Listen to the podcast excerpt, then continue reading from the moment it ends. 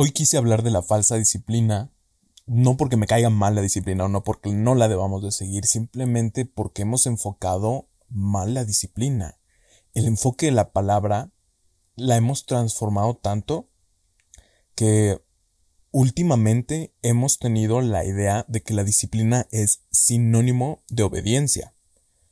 Donde las escuelas te dicen que debes ser disciplinado y te exigen obediencia. Y así ser aún mejor.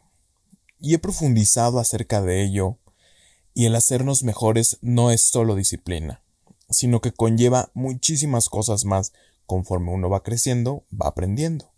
Pero para empezar, la palabra disciplina no es sinónimo de obediencia, sino que ser disciplinado es sinónimo de ser creativo, de ser auténtico, original, y que durante todo este tiempo hemos convertido esta palabra tan maravillosa, tan original, ahora sí que original, para hacerla un mandamiento de obediencia.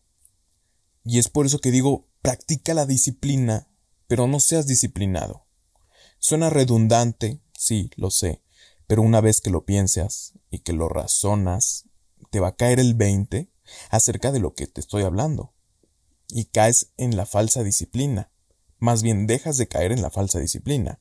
Y sí, la obediencia te ayuda a crecer y a aprender sobre todo. Pero la disciplina saca tu lado único, tu ser verdadero fuera de lo que se te manda.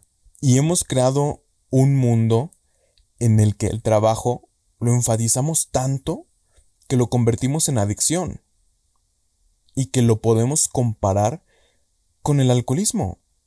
Porque, por ejemplo, un alcohólico al menos siente que está haciendo algo malo. En cambio, el adicto al trabajo siente que hace lo correcto.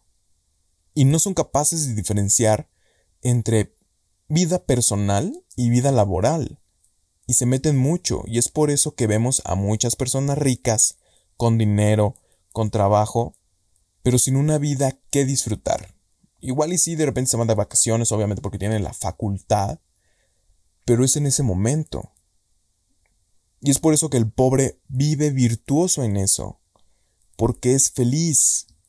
Ah, pero ahora el pobre carece de comida, y el rico no, entonces el rico ahora es feliz. Pero el pobre ha disfrutado de lo más sencillo, y el rico vive en la preocupación continua, pues obviamente de no bajar esa riqueza. En cambio, el pobre puede dar todo sin temer a perder algo. Y tampoco te estoy diciendo que seas pobre, que te vuelvas un pobre para que sepas lo que es feliz. Ni tampoco estoy diciendo que seas rico, sino que disfrutes el ahora y que vivas ahora. Seas como seas. Tengas las facultades que tengas, debes de vivir el presente y disfrutar siempre el ahora. Porque a veces nos preguntan qué haríamos si mañana fuera nuestro último día de vida. Y damos respuestas que, wow, o sea, nosotros nos sorprendemos, decimos cosas inimaginables e incluso algunas respuestas llegan a ser sencillas también. Pero yo me pregunto que por qué todas esas respuestas que decimos cuando nos preguntan, ¿por qué no lo hacemos hoy? ¿Por qué debemos esperar a que nos digan que nos estamos muriendo?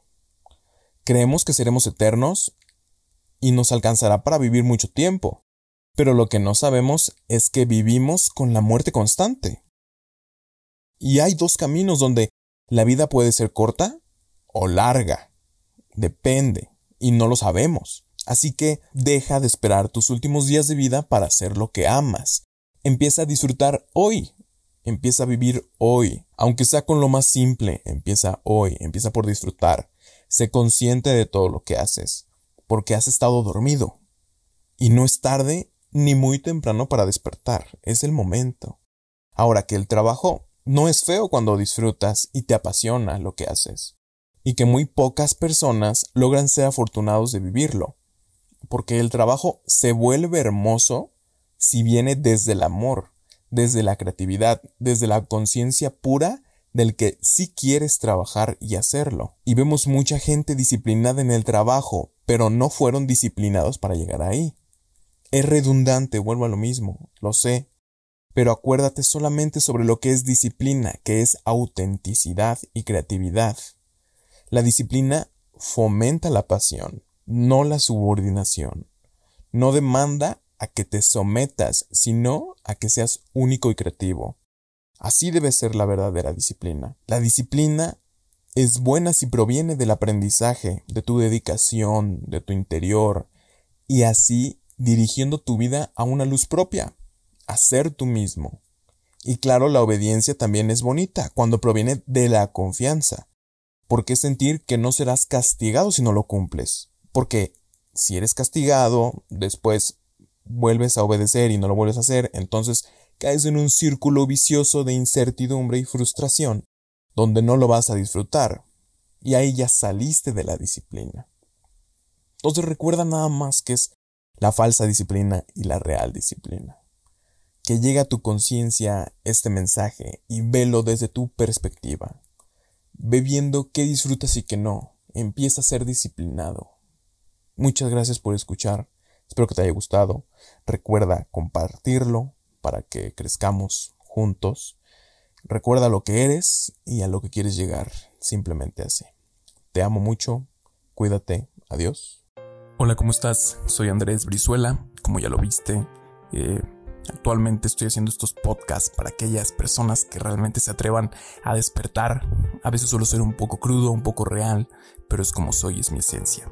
Actualmente también hago videos en YouTube, por si te interesan, igual me encuentras como Andrés Brizuela, en Instagram, en Twitter y en Facebook me encuentras como Andrés Brizuela.